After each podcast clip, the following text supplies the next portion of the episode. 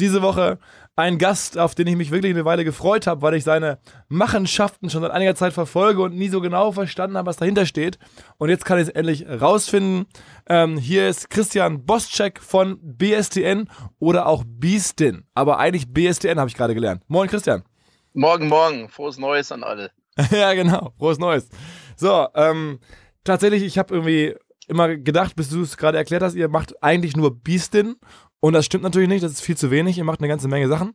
Ähm, ihr seid mir aufgefallen als, ja, am Ende Modemacher. Ähm, so aus, aus dem Münchner Raum und habt vor kurzem hier bei uns um die Ecke direkt irgendwie 100 Meter von unserem Büro entfernt in Hamburg einen Laden eröffnet. Und da dachte ich, Mensch, jetzt ist allerhöchste Zeit, mal einzusteigen und mal zu gucken, was die Typen eigentlich so alles äh, treiben. Ähm, erzähl dir doch mal deinen Worten, was macht ihr so? Ja, du hast es eigentlich schon ganz gut zusammengefasst. Primär äh, sind wir Modemacher und Einzelhändler. Äh, das sind eigentlich die beiden Bereiche und auch ein Stück weit Dienstleister. Ähm, wir, also unser Hauptgeschäft ist tatsächlich ähm, sind die Läden, die wir betreiben, inklusive mhm. des Onlinehandels. Äh, wir haben dann aber auch noch diverse Brands, die wir quasi als Inhouse-Marken führen. das sind Marken, die wir nicht auch unbedingt in unseren eigenen Kanälen verkaufen, sondern weltweit in andere Kanäle. Ähm, und zu guter Letzt sind wir auch noch so ein bisschen eine sehr spezialisierte Agentur, ähm, wo wir zum Beispiel auch für gewisse ähm, Social Media Celebrities oder auch Hip-Hop-Künstler etc. eigene Modemarken kreieren, die auch vermarkten, also je nach Anforderungen äh, des Kunden von, sage ich mal, Logo-Kreation bis hin zu, zu Lookbook-Gestaltung können wir da alles abwickeln. Okay. Und ähm, wie viele Läden macht ihr jetzt? Läden, also physische Läden haben wir zwei. Hm. Den äh, Flagship Store in München und jetzt äh, neuerdings den bei euch um die Ecke in Hamburg. Okay. Und das heißt, kannst du sagen, wie groß das, also dieses Projekt oder diese GmbH ungefähr ist? Also zwei Läden ist jetzt ja, mhm. ähm, kann man sich noch ungefähr. Überschaubar. Genau, aber wahrscheinlich ist online eine Menge mehr los. Ja, ja, also wir, ähm, wir sind primär Online-Händler, auch wenn unser ganzes Image und unser Herz auch sehr an den äh, physischen Läden hängt. Mhm. Aber wir machen, glaube ich, ich bin nicht so ganz der Zahlentyp bei uns in der, in der Runde, aber soweit ich weiß, sind es, glaube ich, um die 85 Prozent, die wir online äh, äh, geschäftlich machen. Also vom Umsatz. Und dann muss das ich direkt, ich bin aber dafür berüchtigt, immer nachzufragen, jetzt 85 Prozent mhm. von, ich schätze mal, sind es 10 Millionen oder mehr? So, so um den Dreh. Okay, okay. Mit äh, steiler Kurve nach oben, Gott sei Dank. Naja, okay, okay. Und sag mal, ähm, äh, das ist, ihr macht ja sowohl eigene äh, Designs, eine eigene Piece sozusagen und ähm, auch ihr verkauft ja auch andere Sachen. Also ihr verkauft ja auf eurer Seite auch irgendwie, keine Ahnung, ganz normal klassisch Nike oder andere, andere Klamotten, ne? Genau, also wir sind ein klassischer Multibrand-Retailer. Mhm. Ähm, und verkaufen, also wir sind natürlich sehr spitz aufgestellt. Das heißt, wir haben ein äh, Apparel-Sortiment, wo es viele Brands nur bei uns gibt, jedenfalls in Deutschland. Ähm, oder sage ich mal noch in ein, zwei anderen Läden. Das ist quasi unser Konzept auch. Äh, das gleiche gilt dann auch im, im Sneaker-Bereich. Das sind sehr, sehr ausgewählte Modelle. Mhm. Also wir sind da im ganz spitzen Tiering von den, von den Brands angesetzt, mhm. ähm, machen aber dazu auch unsere BSDN-Brand, das heißt quasi unser eigenes Store-Merchandise, ähm, was wir jetzt nach und nach mehr und mehr ausfahren. Äh, und dann gibt es noch die Beastin Eigenmarke, die wir jetzt zwar seit eineinhalb Jahren haben wir da nichts Konkretes gemacht, aber da planen wir jetzt zum Zehnjährigen auch was zurückzubringen. Und ähm, jetzt hörst du dich ja schon an, so ziemlich äh, wie so ein erfahrener Online-E-Commerce äh. Aber eure Wurzeln sind ja eigentlich andere, ja? wenn man das so nachvollzieht oder ein bisschen recherchiert. Ihr, ihr seid ja self-made Guys, irgendwie habt, weiß ich nicht mal, angefangen mit Partys und dann so ein bisschen da reingerutscht, so mehr oder weniger auch, weil ihr irgendwie hobbymäßig Basketball und, und Hip-Hop und so cool findet. Genau. Also wir sind ähm, wir, sind zwar äh, doch studierte Leute irgendwo am Ende des Tages, aber. Sogar promoviert, auch, oder? Auch, auch, pro, auch, promoviert? Sogar promoviert, erstaunlicherweise, aber Nicht schlecht, irgendwo ja. auch, äh, äh, sag mal, Straßendudes. Ja. Ähm, so, so, so, kann man schon so sagen. Ja. Also wir, wir haben unsere Wurzeln sind ganz, äh, ganz, ganz klar in der 90er Jahre Hip-Hop-Kultur und auch der Basketballkultur. Damit sind wir aufgewachsen und das ist auch, glaube ich, was, was man in unserem ganzen Konzept ähm, sehr stark sieht. Also auch wenn es nur auf eine subtile Art und Weise transportiert wird, wird es doch immer, also forcieren wir das doch immer wieder, dass dieses 90s Hip-Hop und Basketball-Image doch irgendwie immer Bestandteil des Gesamtkonstrukts bleibt. Okay. Und sag mal, zu ähm, Basketball-Wurzeln, äh, das heißt, ihr habt beide auch profimäßig gespielt, ne? Ja, wir sind also bei BSTN zu dritt, sind äh, drei gleichberechtigte Gesellschafter. Mhm. Äh, der Roberto, der Duki und, und ich und ähm, haben alle drei äh, zweite Bundesliga gespielt, relativ lang. Und mhm. äh, der Duki sogar eine Zeit lang erste Liga. Also wir haben das auf jeden Fall für Geld gemacht. Zwar nicht fürs große Geld, aber so als, als Studijob war das quasi unser, unser Ersatz für Barmen oder was man da sonst so macht. Da haben wir Basketball gespielt. Und in welcher, welcher Mannschaft oder welchem Verein? Ähm, boah, wir haben bei, ich glaube, der Dukis höchste Stelle war, glaube ich, äh, Quackenbrück, meine ich. Okay, okay. Äh, der Roberto hat gespielt bei, bei Bayern München. Okay. Und äh, ich habe äh, in Nördlingen und in Ehingen gespielt. Also es war so meine, meine höchste Stelle okay. da an der zweiten Liga. Ja, hier bei OMR haben wir da Erfahrung mit, weil wir haben ja selbst zwei ehemalige Zweitligaspieler in unseren Reihen, unter anderem Vincent, der hier den Podcast äh, ja, produziert. Deswegen bin ich damit auch äh, zumindest interessiert. Vertraut ist vielleicht zu viel, aber ich interessiere mich dafür. kenne äh, kenn diese Wurzeln so ein bisschen halt über die Jungs. Ähm, okay, cool. Dann sag mal, wie ging es halt weiter? Also ihr habt irgendwie da, da Sport gemacht, du hast irgendwie äh, intensiv studiert und wie kommt mhm. man dann auf einmal raus in die Selbstständigkeit mit so einer, so einer Kiste? Mhm. Also ich hab, bin schon sehr, sehr lange, oder alle eigentlich, also wir, wir drei, ähm, schon sehr, sehr lange in dieser Street Sportswear Kultur zu Hause. Also angefangen als 15-Jähriger, wo ich ähm, beim Kicks in München, als der erste Store aufgemacht hat in 93, stand ich schon vor der Tür und habe geklopft und so, bitte, bitte, ich will unbedingt Aushilfe sein, weil damals halt einfach, äh, das war ja die, die Michael Jordan-Ära, ähm, wenn da irgendwo ein Air Force One oder ein Jordan-Schuh im Schaufenster stand, dann war es ja schon hochgradig verknallt in den Store. Und deswegen, als das, das Ganze noch viel, viel kleiner und äh, nischenartiger war oder mehr eine Subkultur, sagen wir es mal so, ähm, da wurde ich schon gefesselt von dieser ganzen Industrie, sage ich mal.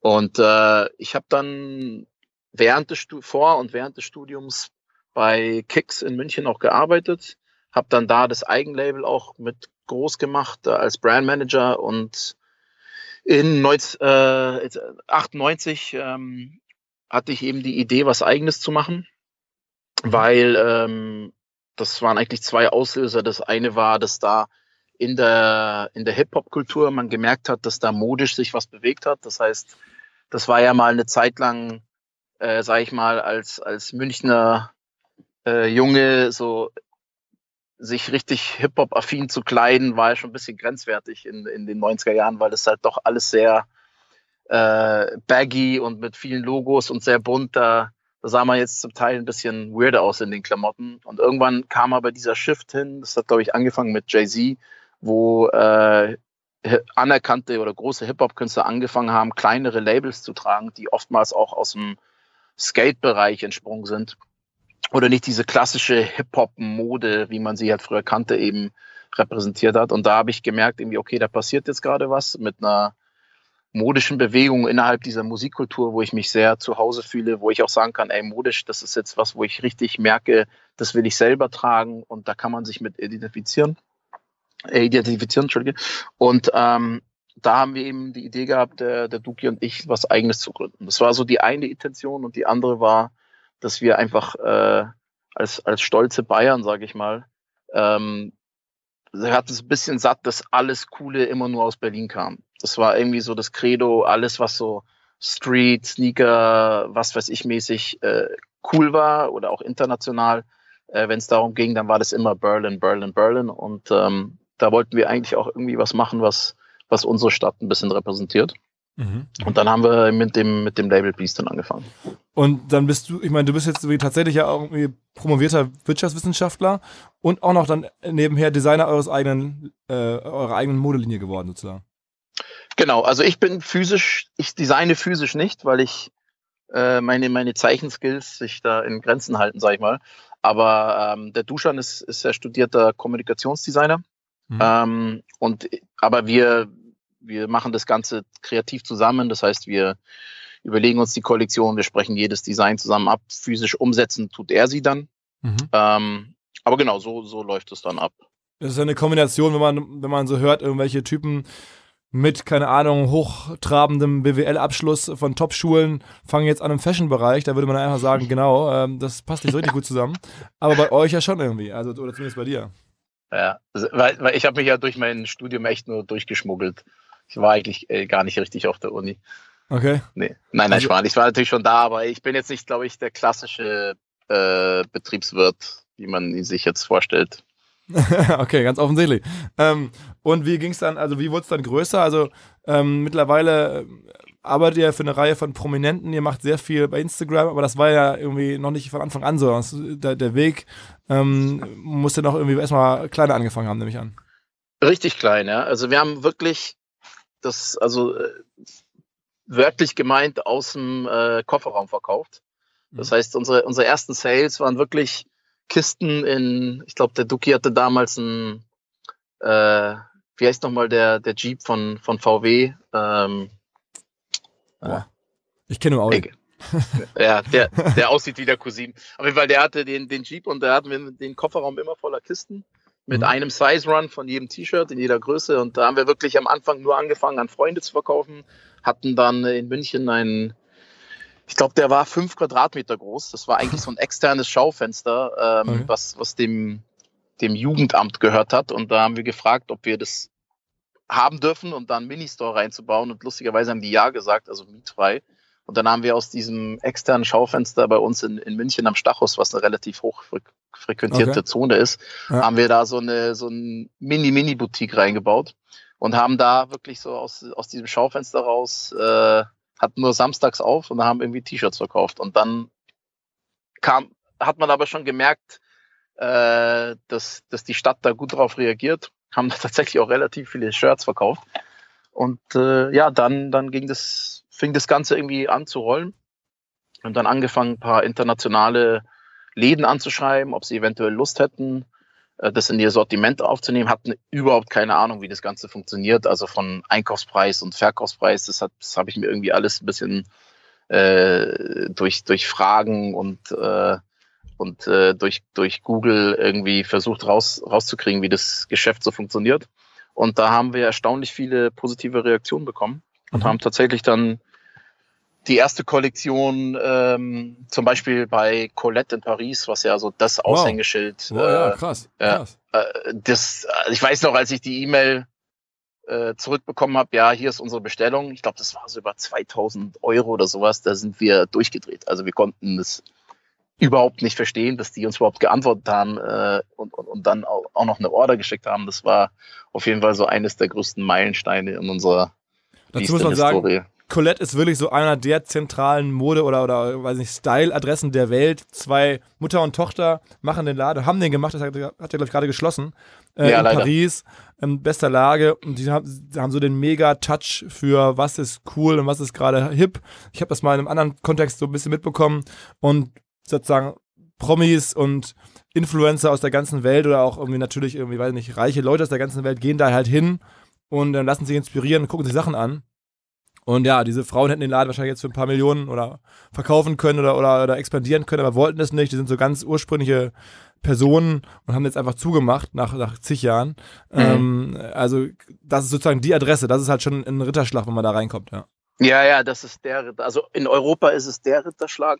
Und es ist natürlich auch so, dass alle Einkäufer äh, der anderen Läden darauf schaut, was die Sarah von Colette eben macht. Mhm. Und das war für uns halt ein, ein wahnsinnig, wahnsinniges Ding. Wir, und die haben dann eure T-Shirts gekauft, einfach normale T-Shirts. Genau, das unsere erste Kollektion, waren, glaube ich, ich glaube, da hatten wir fünf T-Shirt-Designs, irgendwie ein Crewneck-Pulli, zwei Kapuzenpullis, ein paar Kappen und äh, so eine Windbreaker-Jacke. Und das war's. Also das war wirklich Aber das ist ja dann sehr, schon sehr klein. Das hat jetzt trotz allem, äh, was wir gleich besprechen werden, digital, Marketing, allem äh, Influencer-Kooperationen und so, scheinbar muss ja euer Produkt oder euer Design so cool sein, dass sowas direkt am Anfang schon funktioniert. Weil ich meine, das machen die ja nicht wegen der Größe, das, das muss ihnen ja wirklich gefallen haben. Das heißt, irgendwie habt ihr schon dann jetzt auch, sagen wir mal, echt äh, ein starkes Produkt oder irgendwie eine Optik, die die zieht. Würdest du auch sagen, nehme ich an, ne? Ich denke, wir haben einen sehr starken Namen, äh, der sehr catchy ist und äh, der den Leuten auch irgendwie häng, bei den Leuten hängen bleibt. Also und, äh, genau, das mhm. ist, glaube ich, schon mal das Erste. Und äh, ich glaube auch, dass wir designmäßig da schon immer sehr stark waren. Also vor allem der, der Duki, mein Partner, hat einfach ein extrem gutes Gefühl dafür. Und dass wir da den, den Nerv getroffen haben und einfach eine Marke aus Deutschland, das war auch nochmal was, was Frisches, was Neues und das, das kam zu dem Zeitpunkt einfach sehr gut an bei den Leuten. Okay. Und was war dann der nächste Schritt? Also raus aus dem äh, kleinen Laden da, fünf Quadratmeter am Stachus. Wie ging es dann weiter? Genau, wir haben dann den, den Großhandel ein bisschen ausgebaut, haben dann, glaube ich, in der Hochphase haben wir, ich glaube, es waren so an die zwölf Läden beliefert ähm, und haben dann für unsere eigenen Releases, das heißt immer wieder, wenn wir eine neue Kollektion gebracht haben, haben wir mit Pop-Up-Stores gearbeitet.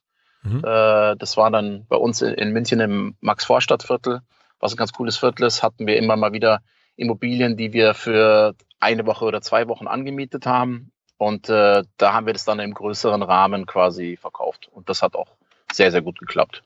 Okay. Und dann? Und dann, also man muss dazu sagen, dass wir, dass wir Beeson ja wirklich nie als kommerzielles äh, Konstrukt gesehen haben. Das war ein reines, eine, eine rein Herzenangelegenheit vom, vom Duki und von mir.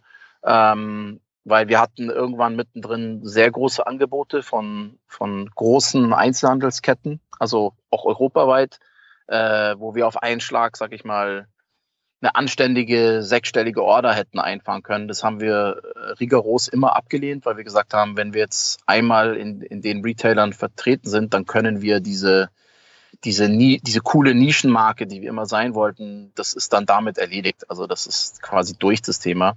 Dann hast du zwar einmal Geld gemacht damit, aber die Philosophie hinter dem ganzen Label ist dann ad acta gelegt. Ähm, und wir haben dann äh, eben, um, um natürlich irgendwo mussten wir auch Geld verdienen, haben wir andere Labels angefangen, die wir dann breiter und kommerzieller verkauft haben, mit einer ganz anderen Ausrichtung, einer eigenen Zielgruppe. Das haben wir dann oder machen wir immer noch äh, recht erfolgreich. Und das ist irgendwann, Duki und Fu oder was?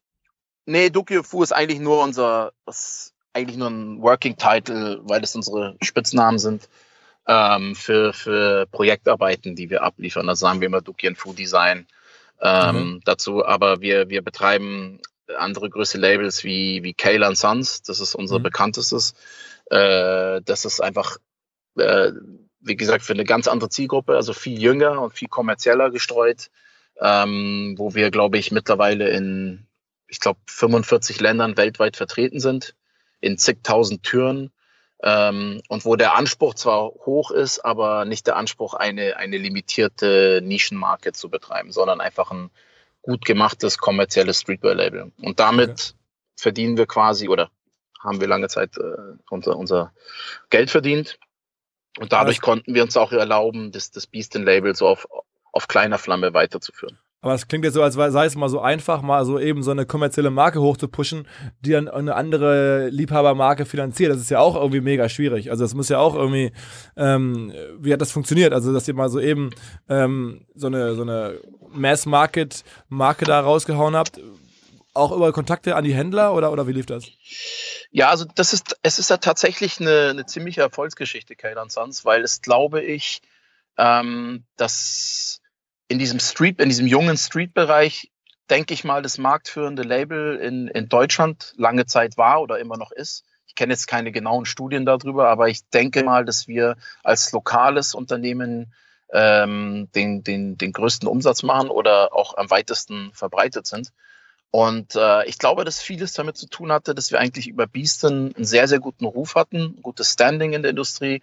Und als wir dann mit diesem äh, neuen Konzept ankamen, ähm, hatten wir das, das große Glück über, über Kontakte oder eben über den äh, gerade angesprochenen Respekt, den wir uns bei Beastin erarbeitet hatten, dass wir zum Beispiel bei, bei großen Händlern wie allen voran Snipes, äh, mhm. was na, nach wie vor Snipes und Zalando unsere größten Partner äh, für die Marke Kayla Sun sind, dass die uns einfach gesagt haben, ey Jungs, wenn ihr was anbringt, dann testen wir das jetzt. Äh, also andere Marken, glaube ich, haben da jahrelang äh, E-Mails geschickt und hey, wollt ihr nicht testen und wollt ihr nicht testen und dann irgendwann kommen sie vielleicht mal durch, aber bei uns ging das auf Anhieb, ähm, was wie ziemlich sicher aus, aus persönlichen Kontakten heraus äh, oder aus dieser, diesem gut, dieser guten Reputation entstanden ist. Und so haben wir halt einen Test bekommen bei allen voran Snipes, der sehr, sehr gut funktioniert hat. Und dann ist das ging da alles blitzartig. Also das war dann quasi echt so eine Übernacht-Erfolgsstory,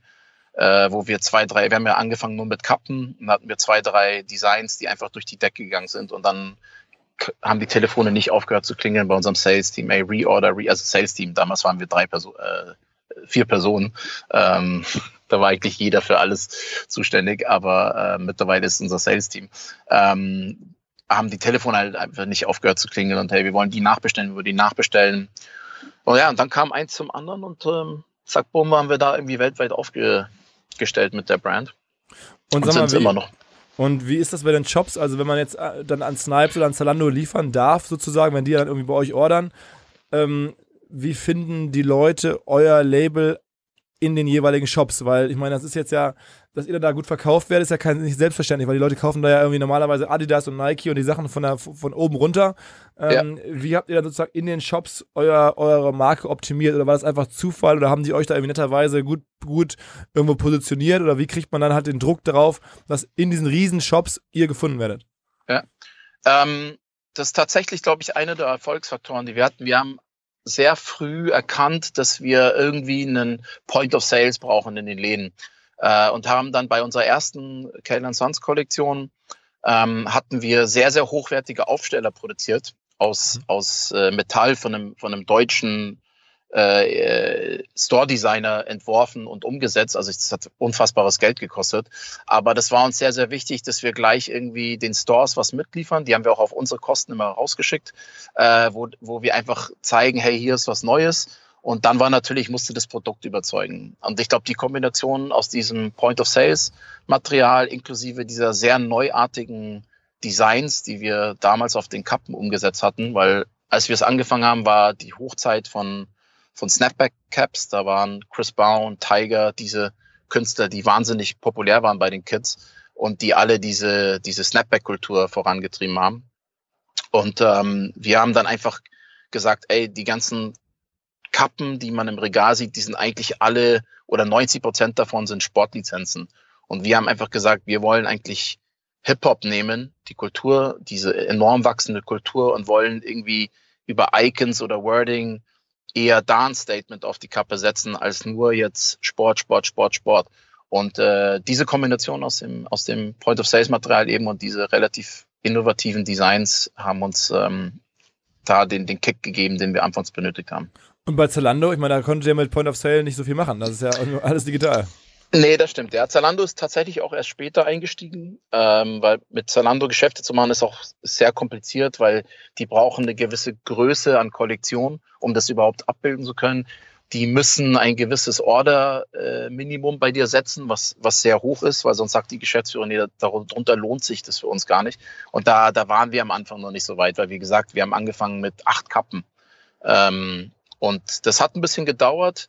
Und Zalando hat die Marke erst ähm, äh, aufgenommen ins Sortiment, als, als das Brand auch eine Standing hatte, ein Standing hatte äh, in der Industrie. Und dann konnten die natürlich, dann haben die Kids schon aktiv nach, nach Kaylan Sons gesucht. Und mittlerweile ist es natürlich so, dass wir äh, sehr stark die, die, äh, die, die Online-Marketing-Maßnahmen, äh, die Zalando auch äh, einen offeriert, dass wir die in Anspruch nehmen zum oder Beispiel? auch selber dafür. Zum Beispiel?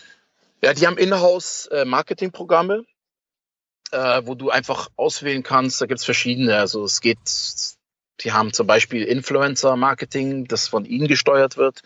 Ähm, oder sie haben auch klassische Search Engine äh, die aber alles, wo du quasi ihnen ein Budget vorgibst, äh, sie natürlich auch daran verdienen. Ähm, aber sie dafür auch diese, diese Suchmaschinenoptimierung auf ihrer Seite oder auch auf der Seite selber so gestalten, dass deine Brand einfach hervortritt. Also okay. ich bin, wie gesagt, kein Techie. Ich kann die ganzen Algorithmen, die dahinter liegen, also nicht, nicht irgendwie äh, verbal erklären, aber so funktioniert das in etwa. Da haben wir andere Leute, Gott sei Dank, dafür, die sich darum kümmern. Und sag mal, würdest du dann sagen, dass sozusagen als, als Brandbuilding bei euch schon die Kappe ähm, zentral war? Weil ich, ich habe das Gefühl, wenn man euch googelt, Bildsuche macht, es kommen sehr viele Kappen. Generell kenne ich auch Beastin jetzt wieder sehr stark als Kappe. Ähm, mhm. ist das so, dass man sagen muss, euer Hebel oder euer Trick war auch so ein bisschen, halt jetzt auf ein Produkt zu gehen, das jetzt nicht T-Shirt, nicht so speziell ist, irgendwie verschiedene Größen, sondern irgendwie eine Kappe, wo die sehr stark eine, eine Marke, eine Identität irgendwie äh, transportieren kann? Ja, würde ich schon sagen. Also bei Kayla Sons war es ja wirklich so, dass wir eigentlich das, die Marke oder am Anfang war eine Cap-Brand. Also wir haben das auch so verkauft. Wir sind eine neue Kappenmarke. Äh, da die Marke dann sehr, sehr gut funktioniert hat, haben wir es irgendwann auf Textil ausgeweitet. Mittlerweile ist der Großteil unseres Geschäfts textillastig. Ähm, aber es war, es war dieses wirklich dieses Statement-Piece Kappe, ähm, was glaube ich auch innerhalb äh, Jugendkulturen irgendwie, du kannst sehr schnell an der Cap erkennen, zu welcher Kultur gehört dieses Kit dazu oder möchte es dazu gehören.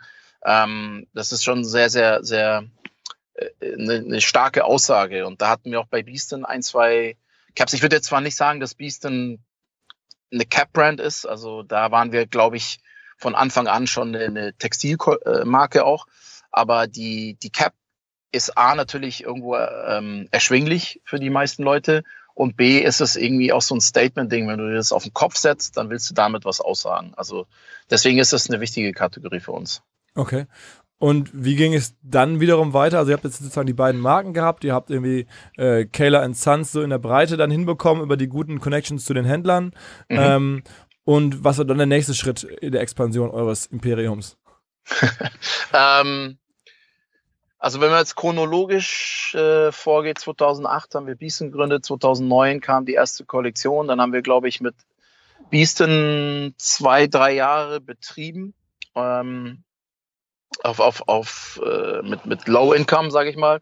Und 2012 haben wir mit Kale Sons richtig angefangen, betreiben es bis heute noch, wobei die Hochphase der Marke dann wirklich, wo es wirklich abging, war 2014, 2015. Jetzt hat sich das also auf ein super Level eingependelt, aber diese enorme Wachstumskurve äh, konnten wir logischerweise irgendwann nicht mehr ähm, äh, fortsetzen. Und der nächste große Meilenstein war, glaube ich, in, ähm, also vor vier Jahren, sprich, äh, also von 2017 gerechnet, vier Jahren, also 2013 haben wir unseren ersten BSDN-Store aufgemacht. Mhm. Und da war eigentlich die, der ursprüngliche Gedanke war, ein Store zu kreieren mit Brands, mit einem Sortiment, wo wir sagen, das ist das optimale Sortiment, um Beaston noch einzuhängen. Das heißt, wir wollten ein Markenumfeld kreieren, was wir sagen, das ist das perfekte Markenumfeld, um unsere Marke auch nochmal in Szene zu setzen. Neben diesen Brands, wenn wir uns einen Retailer aussuchen dürften, dann wäre es dieser Retailer mit diesen Brands.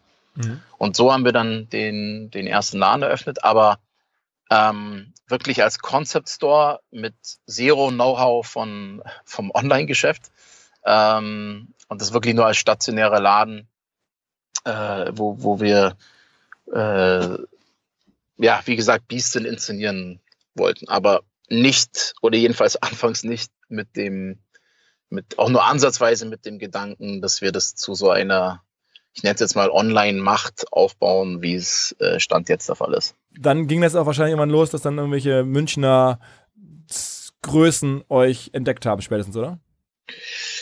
Ähm, ja, also wenn wir von Größen oder Celebrities oder Influencern reden, da haben wir schon gute Vorarbeit geleistet über die Jahre mit Beaston weil wir ähm, sehr viel Glück hatten oder auch ein gutes Produkt äh, und uns geschafft haben, weltweit äh, zu sieden. Das heißt, wir als, als relativ kleine Marke aus München hatten also, ich, also dermaßen viele hochkarätige Hip-Hop-Künstler oder auch Sportler weltweit, die, äh, die unser Produkt getragen haben. Und das ist äh, immer so eine Hit-or-Miss-Sache mit denen. Also wenn du jetzt ASAP Rocky eine Kiste Klamotten gibst, äh, das kriegt er täglich von weiß ich nicht wie vielen Brands. Und dann geht's halt darum, findet der Künstler deine Marke cool und trägt das danach. Und da hatten wir Gott sei Dank oder haben bis zum heutigen Tag eine sehr hohe Trefferquote. Wie habt ihr das und gemacht? Das, habt ihr den einfach, den auch einfach nur Kisten zugeschickt oder wie habt ihr das, wie seid ihr da rangegangen? Ähm, teils, teils. Also wir haben zum Beispiel äh, einer unserer ersten großen Supporter, das war wirklich in den Anfangsjahren, war Arman van Helden. Mhm. Ähm, also kennt ihr also ja, der, der DJ, äh, ja. Genau, der, der DJ, der ja eigentlich mhm. aus dem, ursprünglich aus dem Hip-Hop-Bereich auskommt und dann äh, sich als, als House-DJ quasi weiterentwickelt hat. Und den fanden wir sehr cool und auch optisch passend zu der Brand damals. Und dem haben wir einfach, da haben wir seinen Kontakt rausgefunden und haben ihm äh, einfach in eine Kiste geschickt. Und der hat das sehr, sehr dank angenommen, hat es sehr, sehr oft getragen. Und den haben wir dann kontinuierlich für jede Kollektion immer weiter neuen Stuff geschickt. Also das war so die, die eine, sag ich mal, Kaltakquise. Ähm, und dann hatten wir über die Zeit, weil wir irgendwann auch Partys äh, organisiert haben, deutschlandweit, hatten wir ein sehr, sehr gutes Netzwerk an, an Kontakten zu Promotern, DJs etc., die äh, uns auch immer angeschrieben haben, hey, der und der Künstler ist irgendwie in der Stadt, wenn du mir eine Tüte geben willst, ich überreiche ihnen das persönlich, weil diese persönliche Übergabe des Produkts, die macht's in 80 Prozent der Fällen aus. Wenn da irgendwie ein authentischer Bursche das den Künstler übergibt und der sieht, okay, der ist irgendwie halbwegs aus der gleichen Kultur wie ich, dann schaut er sich das auch an.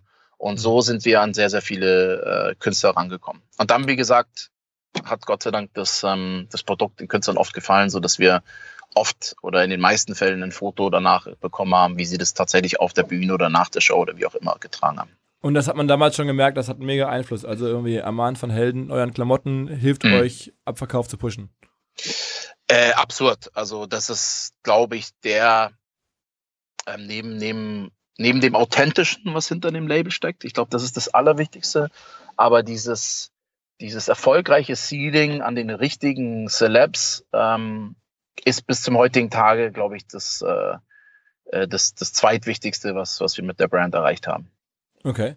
okay. Gut, jetzt mal abgesehen von, von, äh, von gutem Produkt, guter Qualität, guten Schnitten etc. Das ist uns auch sehr, sehr wichtig, dass wir nicht einfach so ein trashiges Streetwear-Label sind, äh, was, was auf Gildern äh, T-Shirts irgendwelche Logos draufdruckt. Das war auch von Anfang an eine unserer Prämissen. Also wir haben einmal eigene Materialien gesourced, eigene Schnitte etc.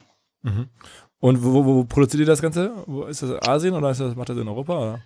Wir haben äh, eine Zeit lang in Portugal produziert, aber der Großteil kommt aus Fernost, weil wir da einfach mittlerweile die besten Kontakte haben. Ähm, also wir arbeiten mit, mit, äh, mit Agenten in Hongkong, die für sehr, sehr coole Marken arbeiten, also äh, außer uns noch.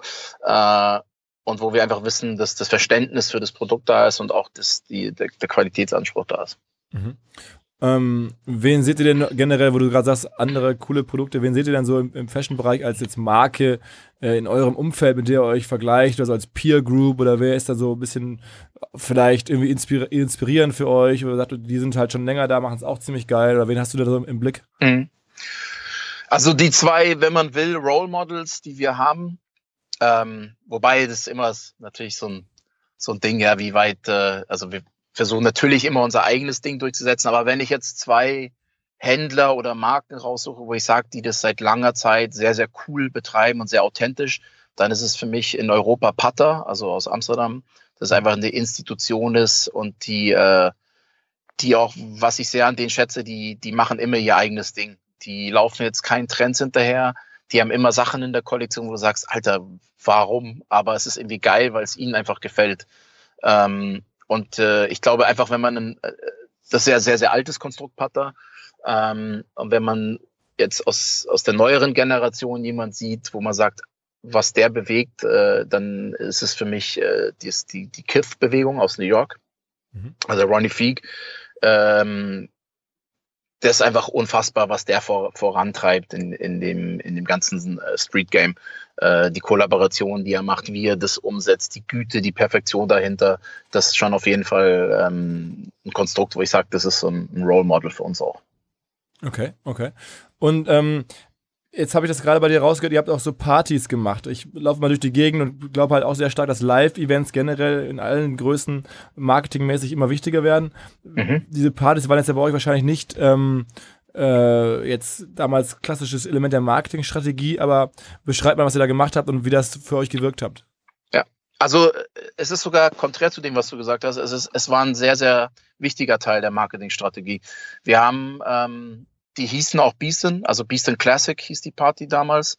Wir haben angefangen in München und da, ähnlich wie bei dem Label, ging es uns darum, dass wir diese Musik sehr gern gehört haben ähm, und dass es aber in München kaum Clubs gab oder Veranstaltungen, äh, wo du auf Hip-Hop gut weggehen konntest. Du hattest zwar die, die Clubs, wo du äh, Angst haben musstest, eine, eine, eine Wodkaflasche über, über den Schädel gezogen zu zu kriegen, wenn es spät wurde. Also wo du einfach sagst, okay, das ist jetzt publikumsmäßig nicht unbedingt das, wo du jeden Samstag hingehen willst. Und du hast äh, im, im krassen Gegensatz dazu die Partys, wo nur, also wo, glaube ich, wenn 200 Leute da waren, waren vielleicht drei Mädels da und der Rest stand nickend vom, vom, äh, vom DJ. Das war cool, aber wenn du eine, eine Frau kennenlernen wolltest, warst du da auf jeden Fall falsch aufgehoben.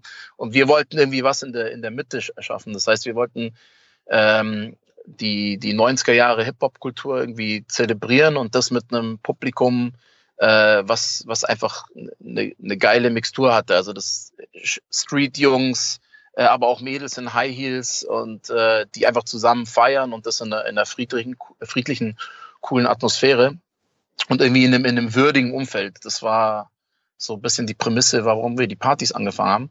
Ähm, und das kam extrem gut an. Also da hatten wir wirklich ungelogen Schlangen um den Block rum, um auf die Party reinzukommen. Wie viele Leute waren auf der Party? Äh, in dem Club, wo wir, wo wir angefangen haben mit den Partys, hatten wir, glaube ich, äh, eine, eine Kapazität von 600 Leuten, aber hatten einen Durchlauf von, von guten 800, 900 haben aber auch äh, einfach aus, aus Mangel, mangelnder Kapazität gute 300, 400 Leute an so Abenden wegschicken müssen in der Tür. Und wo, wo war das ähm, in München? Wel welcher Club war das? Es war anfangs im Crooks. Okay. Das hatte äh, neu aufgemacht und da waren wir die erste Fremdveranstaltung, äh, die sich äh, dort etabliert hat quasi. Was cool war, weil die an ihren Abenden, Abenden nur elektronische Musik gespielt haben und wir eigentlich diesen USP hatten, dass wir, ähm, dass wir da als einzige Hip-Hop-Veranstalter sind. Und, und sag mal, wie habt ihr dann euch da inszeniert? Also neben dem Namen, also wenn das die, die, die Party hieß ja dann schon Beastin, mhm. aber ähm, habt ihr dann noch irgendwie dann, sagen wir mal, Teile aufgehängt oder, oder keine Ahnung, irgendwelche Sachen an die Wand geworfen oder, oder wie muss man sich das vorstellen? Äh, anfangs, also erstmal hatten wir einen sehr starken, eine sehr starke Flyer-CI, was wieder aus, aus, aus Duki, also aus meinem Partners, äh, aus seiner Handschrift kam, mit großen Visuals von gut ausgewählten äh, Oldschool oder, oder 90er Jahre Hip-Hop-Bildern, die aber jetzt nicht so die klassischen Hip-Hop-Flyer-Klischees bedient haben, sondern wir haben da wahnsinnig lang gesucht, bis wir das richtige Bild hatten und haben dann natürlich jede Party äh, einen neuen Künstler genommen, ähm, was schon so ein bisschen Charakter hat, dass die Leute sich einfach sehr gefreut, allein schon auf den Flyer sehr gefreut hatten. Äh, und dann waren wir auch die, die ersten, die in München jedenfalls DJs von, äh, aus ganz Deutschland gebucht haben. Das heißt, so zu unserer Zeit war das, wenn es eine Hip-Hop-Party gab, war selten so, dass das irgendwie ein DJ aus Hamburg oder aus, aus Frankfurt oder aus Berlin da war. Und, und wir haben das dann sehr forciert eben, haben recherchiert zu sehen, was sind eigentlich die besten DJs in unserem Bereich aus Deutschland und haben die dann äh, monatlich, also die Party einmal, einmal im Monat haben wir die eingeflogen. Aber zum, zum Marketing, wo, wo du eigentlich gefragt hast, ähm, anfangs haben wir ganz klassisch plakatiert das heißt, wir haben Guerilla-mäßig irgendwie die Stadt zugekleistert, was in München nur semi gut funktioniert, weil die Poster hm. meistens nur eine, eine, eine Lebedauer von, glaube ich, 20 Minuten maximal haben. Aber wir haben dann ähm, Wildplakatierer gehabt, die in der Woche vor der Party eigentlich, glaube ich, zwei, dreimal nachts rausgegangen sind und einfach äh, plakatiert haben. Und dann war unser, unser anderes starkes Medium, Instagram gab es ja damals noch nicht wirklich oder war weiß nicht, ob es überhaupt schon gab oder wenn überhaupt, war es sehr klein. Aber wir haben dann ähm, einfach das ganze Facebook-Marketing sehr, sehr gut gemacht dafür. Mhm. Und mhm. das war einfach damals, als es noch nicht reguliert war, etc., das ist ja jetzt alles sehr kompliziert geworden, aber haben da einfach einen Freundespool aufgebaut, haben unsere Freunde gebeten, die Leute einzuladen und haben da ganz, ganz klassisches Facebook, Facebook-Propaganda gemacht für die Partys. Okay. Und auf den Partys selber habt ihr dann eure Marke inszeniert? Das wollt ihr noch? Also habt ihr da äh, Jein, also eigentlich nicht, weil wir immer versuchen, bei allen, wo BSDN oder BSDN dahinter steckt, dass es authentisch aussieht. Das heißt, wir haben jetzt nicht die, die Barleute eingekleidet in den Klamotten oder die Türsteher oder so, weil das, das, das passt nicht zur Brand. Was wir gemacht haben, äh, ist, dass wir dem DJ auch als, als Dankeschön, dass er in unsere Stadt gekommen ist, ein kleines Paket überreicht haben. Und das war dann oft der Fall, dass, ähm, dass der DJ eben, der relativ in diesem Club recht prominent in Szene gesetzt ist, ähm, da unsere, unsere Marke hatte, was immer sehr cool war. Und dadurch, dass wir da schon eine sehr, sehr große Community hatten, war quasi im hinteren Bereich hinter dem DJ sowieso 90 Prozent der Leute in, in Bießen gekleidet. Das heißt, es war schon eine, eine coole Inszenierung der Marke, ohne dass wir jetzt irgendwie äh, die Kollektion an, mit einem Dia an der Wand oder irgendwas gezeigt haben. Und wie kommt es jetzt, dass der halbe FC Bayern München eure Klamotten trägt?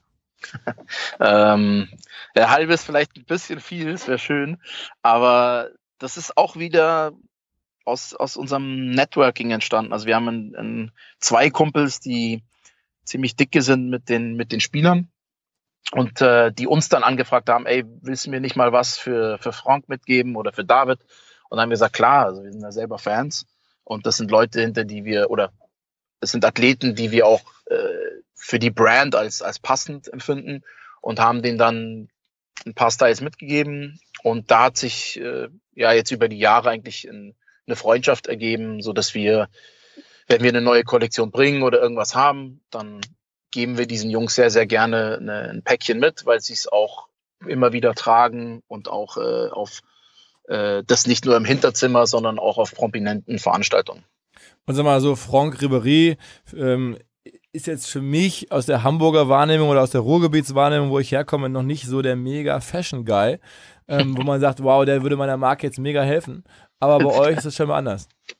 Nee, der Frank ist, ist geil, der ist super. Der ist, äh, also für uns ist ja dieses Realness-Credo immer wichtig und der, also es gibt kaum einen realeren Typen als den Frank. Also der ist halt einfach sein, seinen äh, Marseille, äh, Franchacken-Style nenne ich es immer, ähm, und den zieht er auch durch, aber wenn er unsere Sachen anzieht, das, mit seiner Sweatpant und seiner Gucci Cap, dann sieht es halt irgendwie cool und authentisch aus. Und der Typ ist einfach eine lebende Legende. Und ähm, das muss jetzt, bei uns ist auch ganz wichtig, wir wollen ja keine, keine Fashion-Victim-Marke sein. Das ist ja jetzt nur das Kid mit den neuesten Yeezys und den, der neuesten Supreme Cap unsere Sachen trägt. Da, das war uns schon immer ein Dorn im Auge. Also wir wollen auch das echte Straßenjungs und da ist der Frank ja wirklich ein Vorreiter, dass, dass der was sagt. Äh, also ich weiß noch, als wir ihm die eine Jacke gegeben haben, äh, als er uns im Shop war, und dann hat er sie angezogen und hat sich ein bisschen vor dem Spiegel so, so aufposiert, hat gemeint, oh, die, diese Jacke ist gut für Disco. Und dann äh, war halt, okay, geil, das ist halt sein Disco-Outfit für heute Abend. Und das war aber, das war einfach real. Und dann sage ich, okay, das ist jetzt cooler, als, als wenn, äh, wenn irgendeiner, der das jetzt nur aus, aus Hype-Gründen kauft. Mhm. Und vielleicht, äh, wenn, wenn der nächste Hype kommt, dann landet das T-Shirt irgendwie in der Ecke. Okay, okay. Ähm, und sag mal, dann, also das heißt dann irgendwie FC Bayern ergibt sich dann so über gemeinsame Bekannte im Münchner Netzwerk und dann gibt man denen die Klamotten mit, ähnlich wie einem DJ und dann ziehen die die an und dann posten die das bei Instagram und dann geht's los. einfach relativ simpel eigentlich. So hat's begonnen. Ähm, so hat's begonnen und mittlerweile, wie gesagt, ist da auch eine, eine eigene persönliche Connection. Also gerade zum zum David, äh, ähm, also zum, zum David Alaba, wir machen auch seine eigene Cap-Linie, die produzieren und designen wir für ihn. Ähm, und dadurch ist natürlich eine, eine, Freundschaft erstanden. Oder mit, mit Jerome machen wir sehr viel, weil äh, der eine sehr enge äh, Partnerschaft äh, oder Kooperation mit Nike hat. Wir wiederum als Store einer der Top-Nike-Händler in Deutschland sind und ähm, da auch wieder Connections entstehen, wo er dann quasi, äh, wenn es einen, sehr, sehr hotten äh, Release gibt von einem Air Max oder ähnliches, dann äh, kommt der Jerome auch persönlich zum Store, ist manchmal auch von einem Nike-Kamerateam begleitet und holt sich dann den Schuh bei uns ab. Also so ist das jetzt relativ organisch geworden. Es ist jetzt nicht mehr so klassisch, hey, können wir dir eine Tüte geben, kannst du es ihm geben, sondern es ist eher eine, ja, eine partnerschaftliche Sache schon fast.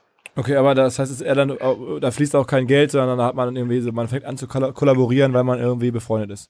Ja, also wir haben mit, mit Beaston bis zum heutigen Tage und wir werden es auch nie machen, äh, noch nie jemand dafür bezahlt, dass er unsere Klamotten trägt. Bei Kaylan Sons ist es anders, da haben wir auch bezahlte Testimonials oder auch Fotoshoot mit, mit, mit, mit sehr, sehr großen, bekannten Hip-Hop-Künstlern, ähm, wo wir sie selbstverständlich dafür entlöhnen. Aber bei Beastin haben wir noch nie jemand für ein Shooting oder irgendwas bezahlt. Und das, wie gesagt, das wollen wir auch gar nicht. Und wer bei Keller Sons, wer ist da so der gerade der Pusher gewesen? Habt ihr da irgendwelche Werte viel für euch getan, sozusagen, reichweitenmäßig? Ähm, also die, wir haben da mit, mit großen Künstlern gearbeitet. Wir haben eine Kampagne mit Shindy gemacht, die für Deutschland riesig war äh, weil mhm. natürlich Shindy einfach in diesem Fashion-Kontext ein wahnsinniges Following hat, haben aber auch äh, Kampagnen mit, mit Ray Schrammer zum Beispiel äh, gemacht. Ähm, wir haben Seeding gehabt an zig Leuten, auch 50 Cent, äh, Sean Paul, also so sehr Krass, weltweit okay. bekannte Künstler. Ähm, Neymar trägt unsere Sachen. Krass. Okay. Ähm, Dani Alves trägt unsere Sachen. Aber war die dafür das, bezahlt oder wie kommt, wie kommt Neymar an, euer, an euren Stuff? Nee, Neymar und Dani Alves ist tatsächlich über unseren brasilianischen Distributeur.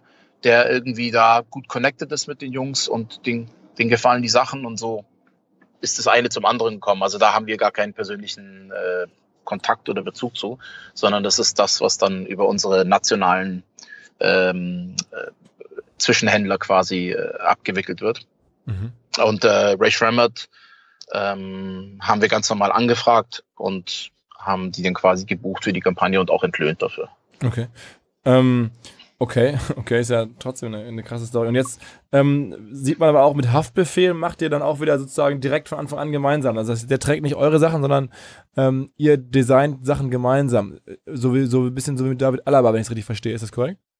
Genau, das, was wir für den David machen, ist, ist ja sehr begrenzt ähm, auf, auf Kappen weil der David aufgrund seiner vertraglichen Situation äh, mit den Sportartikelherstellern, mit denen er arbeitet, äh, nicht es nicht erlaubt ist, ähm, mehr zu machen, außer den Kappen eben leider, weil wir da gerne eigentlich eine ganze Kollektion entwerfen würden für ihn und er auch, aber irgendwie natürlich müssen wir da seinen Vertrag respektieren.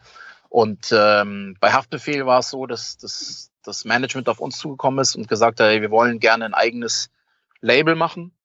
Ähm, und ob der Duki und ich das für sie designen und umsetzen würden. Ähm, und das, das ist dann quasi ein, ein ganz klassischer Dienstleistungsauftrag, äh, wo wir aber mit sehr, mit sehr viel Herzblut rangehen, weil wir das, weil wir den Künstler cool finden und weil wir das ganze Projekt auch sehr spannend finden. Und so haben wir quasi von Logo-Kreation bis hin zu Lookbook-Shooting äh, und Vorbereitung der, des Social-Media-Materials äh, für, für seine Marke Charbos alles ab, abgearbeitet. Aber die Marke Aber das ist, wie gesagt, als Agentur. Ausgedacht. Oder ist das also als Agentur? Okay, okay, okay. Mhm. Und sag mal. Ja, nee, das ist sein Markenname. Er hat gesagt, ey, die Marke soll Chabos heißen. Und äh, dann hat man sich getroffen. Er hat ein bisschen seine Vision davon äh, uns versucht zu erklären. Und wir haben dann eben auch einen Look kreiert, wo wir gesagt haben, ey, der ist cool, der passt zu euch, der passt zu seiner Zielgruppe. Und ähm, genau, das, das wurde dann von ihnen vertrieben. Mit dem Vertrieb und dem Verkauf haben wir gar nichts zu tun. Aber alles, das ganze Produkt quasi kommt von uns. Wenn ich jetzt gerade nach David Alaba ähm, google, dann ist sozusagen bei den Google Suggestions, also den Vorschlägen, der erste Vorschlag direkt David Alaba Cap. Ja, Sehr gut. Ich, ja, genau. Da macht irgendjemand einen guten Job. Ja, ja. Habt ihr die Website auch gemacht und das alles gebaut oder so? Ja, ja, haben wir auch. Und dann sehe ich ja diese Seite, die sieht auch ganz cool aus. Und ich sehe, dass nahezu jede Cap eh ausverkauft ist, so ungefähr. Ähm, Ui, da müssen wir ihn mal fast mal in den Arsch treten, dass er wieder ein paar neue in Auftrag gibt. Oder, oder dass ihr nachordert oder so.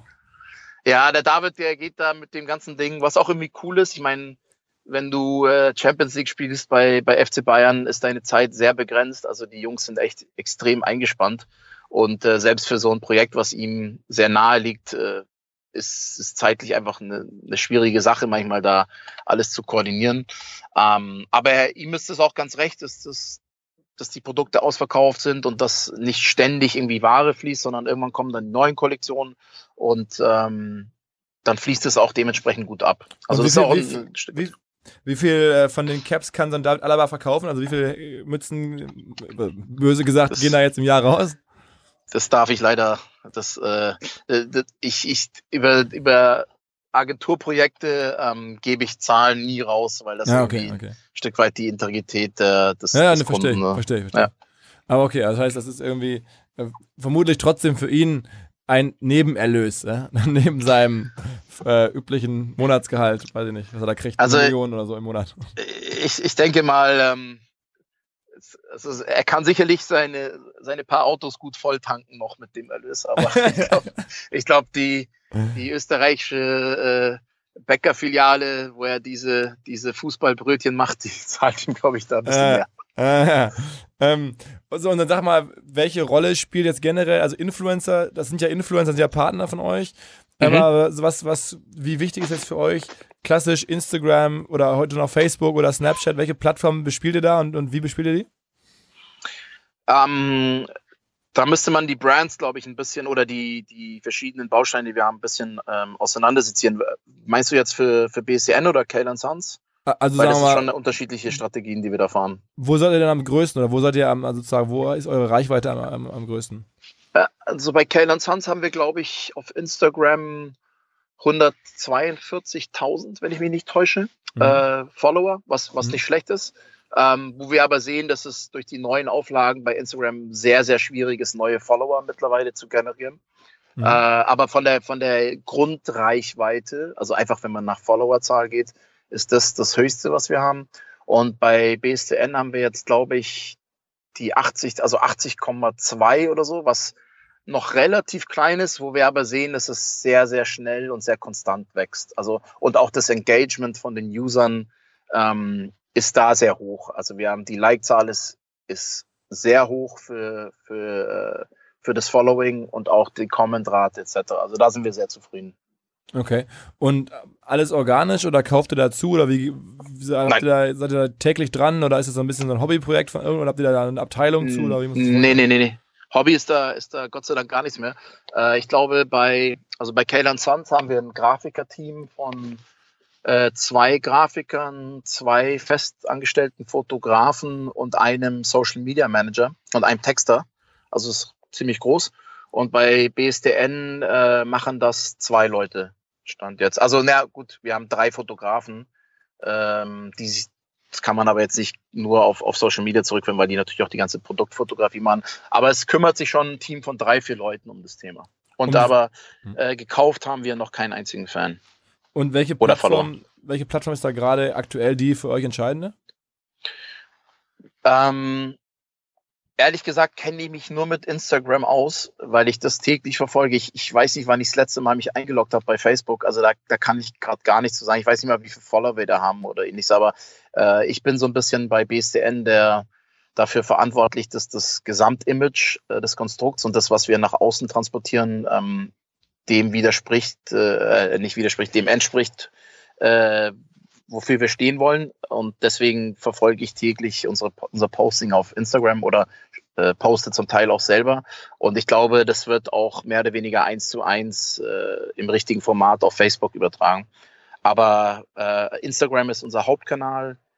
Und ich glaube, ich weiß gar nicht, ob wir Twitter überhaupt machen. Ich bin mir nicht ganz sicher. Ja. Und Snapchat machen wir gar nicht. Äh. Instagram Stories machen wir. Ja. Äh, ziemlich intensiv. Aber wir sind jetzt, wahrscheinlich könnte man mehr rausholen mit, mit Twitter und Snapchat und was es noch so gibt, aber wir haben uns ein bisschen auf Instagram hauptsächlich äh, eingeschossen, weil okay. da, da, sieht man auch, ist die Resonanz sehr gut. Wie viele Leute arbeiten eigentlich über alle Projekte oder alle Firmen hinweg für euch? Wenn man alles zusammenzählt, inklusive der, La äh, der Leute, die im, im Lager Pick and Pack machen und der ganzen Aushilfen im Store und so, sind es, glaube ich, so äh, irgendwie zwischen 50 und 60 Leute. Okay, okay. Und jetzt, wie kam ihr auf die Idee, den Laden Hamburg zu machen? Also ihr habt jetzt München ein, jetzt in Hamburg ein. Warum nicht Berlin? Warum nicht Köln? Warum Hamburg? Ähm, weil wir haben uns mehrere Städte angeschaut, sind auch wirklich hingeflogen, um, um ein, zwei Tage dort zu verbringen. Also Städte, die für uns in, in, äh, in Frage kommen. Wir, war, wir waren jetzt nicht in, in Bochum, kein, Disrespect an Bochum, aber da, das war jetzt irgendwie nicht auf der Liste. Ihr Schweine, ähm, holt doch jetzt Leon Goretzka aus Bochum, den, also aus Schalke, den Bochumer Jungen, ey. Ja, siehst du mal, so, ja. so läuft's. Deswegen brauchen wir auch nicht nach Bochum gehen. ja, genau, die kommen alle. ähm, nee, und dann haben wir einfach geguckt, so wo der, was sich irgendwie richtig anfühlt für uns, auch von der, von der Stadt her, vom ganzen Vibe. Und da fanden wir äh, Hamburg extrem cool und ein Stück weit, also vielleicht hört ihr das nicht so gerne als Hamburger, aber es, es ist ähnlich wie München, jedenfalls in unserer, in der Nischenkultur, in der wir uns bewegen. Recht familiär, äh, nicht, nicht übersättigt und wir waren der Meinung, es gibt zwar sehr gute Händler an der Stadt, aber äh, keinen, den wir als direkten Konkurrenten bezeichnen würden. Mhm. Ähm, und keinen, der diese Sportswear-Philosophie, die wir ähm, die wir irgendwie äh, täglich versuchen zu inszenieren, ähm, äh, so darstellt wie wir. Und deswegen war das irgendwie ein guter Fit. Noch dazu haben wir auf der Schanze diese Top-Immobilie angeboten bekommen und dann haben wir da ähm, sehr schnell Nägel, Nägel Muss man sagen, gemacht. das ist auf jeden Fall, eine, sagen wir mal, eine, glaube ich, eine sehr smarte Lage für euch. Mitten im, im Revier der Straßenbande sozusagen. Ja, ja, genau. Kommt demnächst Jesus und äh, kauft euch ein. Ähm, ja, die waren ja schon in München bei uns. Das, das möchte ich eigentlich nie wieder haben. Also nichts wegen den Jungs, sondern weil äh, das war das Absurdeste, was ich, was ich hier erlebt habe. Ähm, also was wir am Store bis jetzt an Events hatten. Wir hatten einmal eine Autogrammstunde mit den Jungs. Also die waren in Vollbesetzung da. Und ähm, also, dass die Münchner Polizei äh, das so lange angeschaut hat, ist, da wundere ich mich bis heute noch, weil der, die hat ja einen gewissen Ruf und nicht zu Unrecht. Und äh, das, das war also Sodom und Gomorra auf, in der Münchner Maxvorstadt. Man muss dazu sagen, also die Straßenbahn hier in Hamburg ist gerade so das heißeste Ding im Hip-Hop. Generell in Deutschland, ja. Ähm, man kennt Jesus, jetzt vielleicht die ältere Generation auch aus der, aus der Beginner-Zusammenarbeit ähm, äh, bei dem, bei der, auf, auf dem neuen Beginner-Album und, und ja, wer sich für YouTube äh, umguckt nach Hip-Hop, also da ist Straßenbahn total riesig. Die sitzen hier in Hamburg in der Schanze. Ein paar Meter weiter von euch haben die so einen äh, Tattoo-Laden, wo deren Hauptquartier wohl ist. Ähm, ja, genau. Und es ist wirklich, ähm, ja, die haben auf jeden Fall Monster-Reichweite in den jungen Zielgruppen fürs Thema Hip-Hop, muss man sagen. Ähm, ja, insofern kam ich gerade drauf. äh, okay, aber sag mal, ihr habt euch dann, letzte Frage vielleicht noch, äh, ja, im Social Media Umfeld weiter umgeguckt. Jetzt irgendwie habt Lisa und Lena ähm, auch als Agentur unter, als, als, als, als Kunden sozusagen. Lisa und Lena, diese, dieses Musically ähm, Geschwister, die aus Deutschland heraus auch riesig sind im, im Social Media. Genau. Genau, das ist äh, das neueste Projekt, was wir haben. Ähm, das läuft über, über eine Zusammenarbeit, wie auch bei Haftbefehl mit, mit Warner Music. Ah, okay. Das heißt, ah. also wir sind eigentlich äh, in äh, der Auftrag, unser direkter Auftraggeber ist Warner Music, die wiederum die Merchandise-Rechte an, an Lisa und Lena besitzen. Ah, I see, okay. Und da ist es aber so, dass die Mädels äh, eine, eine richtige Modekollektion wollten, also abseits vom klassischen Merchandise, was sie weiterhin auch haben. Aber wir wurden beauftragt, eine eine eigene Modelinie in Zusammenarbeit äh, mit den Mädels zu entwerfen. Und äh, genau, das machen wir jetzt in, ich glaube, es kommt die dritte Kollektion demnächst auf den Markt. Äh, das ist natürlich eine, eine komplett andere Zielgruppe und ähm, muss man sich neu reindenken. Aber es macht viel Spaß, weil, weil die Mädels sich sehr einbringen, äh, weil sie wahnsinnig lieb sind, wahnsinnig umgänglich und ähm, weil die, das modische Wissen bei denen für ihr Alter schon sehr ausgeprägt ist. Und daher ist es mal was, was ganz anderes, aber ähm, ein Projekt, was cool ist und die Mädels sind ähm, reichweitenmäßig. Äh, ich glaube, für, für diese Zielgruppe, sagen wir mal, 12 bis, bis 18 so im, im, im weiblichen Bereich das Nonplusultra, glaube ich. Mhm. Ja, absolut. In Deutschland, absolut. Ja. ja, absolut. Ähm, so, jetzt habt ihr sozusagen, der Laden gehört euch zu dritt oder das ganze, das ganze Imperium, ne? Ja, genau. Und wenn man jetzt da so hört, was ihr macht, jetzt äh, irgendwie haben wir gerade rausgefunden, 10 äh, Mio Umsatz auf der einen Seite. Ich glaube, beim, in, in einem Artikel über, in der Zeit, den es über euch gibt, steht irgendwie Gesamtumsatz 20 äh, Millionen. Also es ist jetzt schon echt serious Business. Ähm, dann kommt ja irgendwann mal einer um die Ecke und sagt, irgendwie, die Typen, die sind gerade hip, die haben den Touch, die haben die Connections, die wollen wir jetzt mal übernehmen. Oder nicht? Ähm, also wenn, wenn sich, wenn jemand den Podcast anhört, der sich das denkt, dann darf er sich gerne bei, bei uns melden. Nee, klar, das ist, das, das ist schon, ähm, also diese, äh, wir kommen jetzt irgendwo in, in, in Dimensionen, wo es mit der Selbstfinanzierung, so wie wir es jetzt gerade machen, also wir haben bis jetzt kein, kein Cent Fremdkapital mit drin in der Firma mhm. äh, und arbeiten auch, obwohl das obwohl es alles nach außen sehr cool und irgendwie locker wirkt, etc., arbeiten wir eigentlich im Background sehr konservativ mit einem sehr, sehr stringenten Plan und sind auch, was unser Spending oder unsere eigenen Löhne etc. angeht, ähm, gehen wir da sehr bedacht mit um. Also wir haben da schon ein größeres Bild vor Augen, wo wir mit dem Ganzen hinwollen, anstatt dass wir jetzt irgendwie Champagnerkorken äh, im Club knallen lassen.